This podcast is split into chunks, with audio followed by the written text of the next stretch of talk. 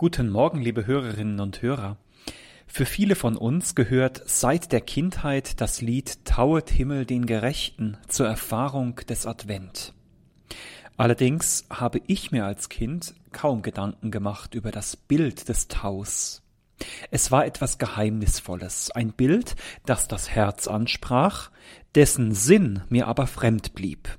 Und wie der Himmel den Gerechten tauen soll, war mir als Kind völlig fremd. Dennoch hat es mich fasziniert. Offensichtlich hat dieses Bild eine tiefe Sehnsucht in mir angesprochen und mir eine Ahnung vermittelt, dass alles besser werden wird, dass da etwas anderes in mein Leben einbrechen kann, durch das es neu wird und richtig. Tauet Himmel den Gerechten. Für die Menschen in Palästina war der Tau ein wichtiges Symbol. Nachts fällt der Tau unmerklich und unsichtbar auf den trockenen Ackerboden.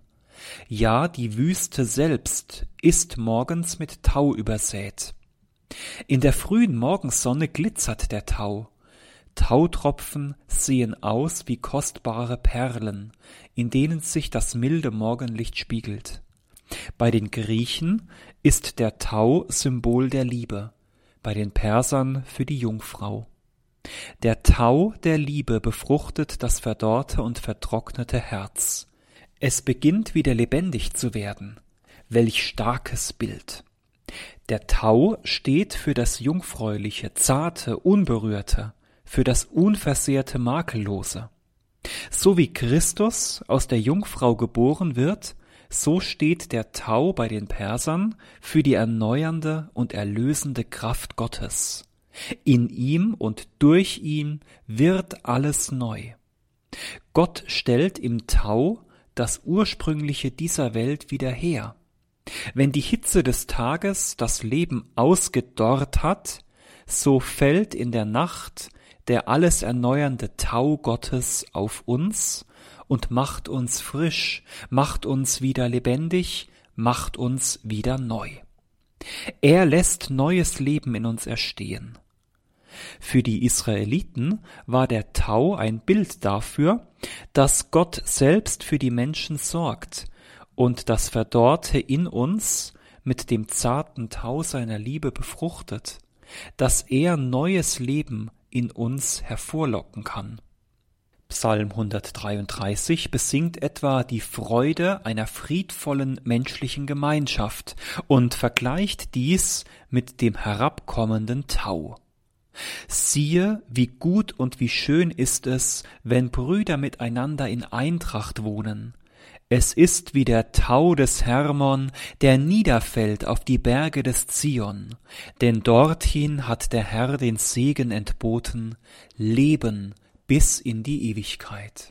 So ist der Tau ein Bild des wiedererwachenden und aufblühenden Lebens. Vielleicht kennen Sie es auch aus eigener Erfahrung. Wenn Sie im Sommer morgens durch eine taufrische Wiese wandern, dann fühlen Sie sich frischer und lebendiger. Der ganze Leib wird erfrischt, wenn man barfuß durch die Wiese läuft. Der Tau lädt uns aber auch dazu ein, die Wiese einfach anzuschauen und über das Spiel des Lichtes in den Tropfen zu staunen. Es ist etwas Unberührtes. Man scheut sich, dieses Geheimnisvolle zu zerstören. Es lädt uns vielmehr ein, einfach hinzuschauen, zu betrachten und zu staunen. Ein solcher Sommermorgen lässt die Seele wieder froh werden. Da kann man den Psalmvers gut verstehen, wo es heißt, wenn man am Abend auch weint, am Morgen herrscht wieder Jubel. Der Tau wischt die Sorgen des vergangenen Tages von der Seele ab und lässt sie wie neu erscheinen, und zwar nicht nur in einer Sommerwiese, sondern auch in dieser Jahreszeit als eine zutiefst adventliche Botschaft. Wie der Tau die Erde benetzt, so darf der zu uns kommen, der die Kraft hat, alles zu erquicken.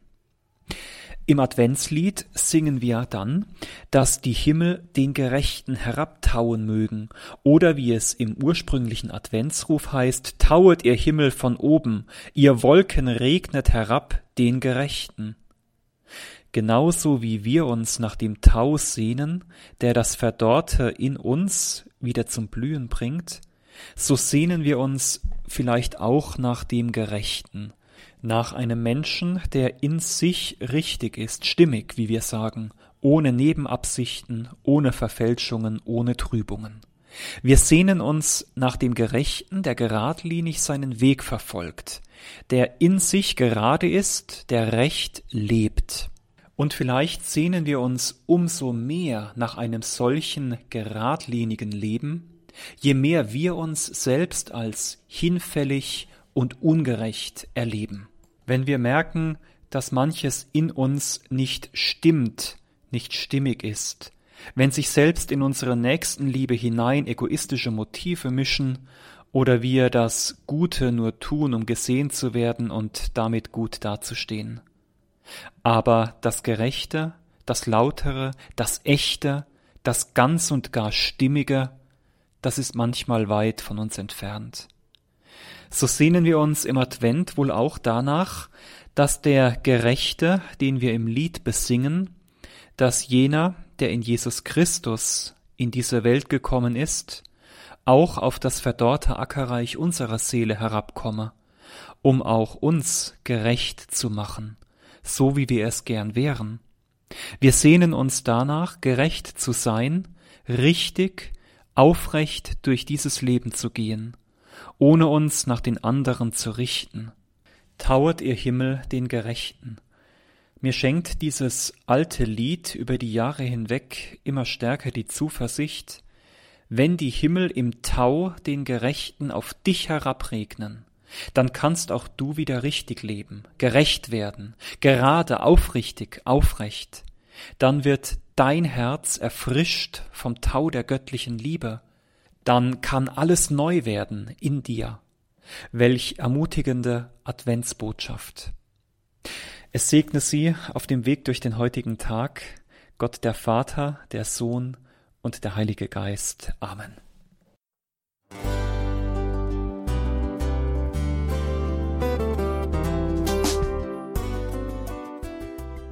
Liebe Zuhörerinnen und Zuhörer, vielen Dank, dass Sie unser CD- und Podcast-Angebot in Anspruch nehmen.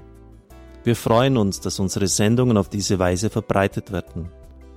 Dieser Dienst ist für Sie kostenlos. Für uns ist er allerdings mit einem nicht unerheblichen finanziellen Aufwand verbunden. Deshalb sind wir für jede Spende dankbar. Alle Bankverbindungen unserer Spendenkontos können Sie über unsere Homepage horeb.org unter dem Menüpunkt Spenden einsehen.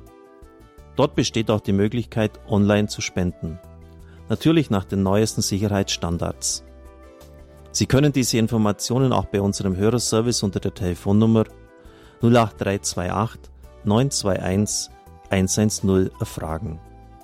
Ich wiederhole die Rufnummer 08328 921 110.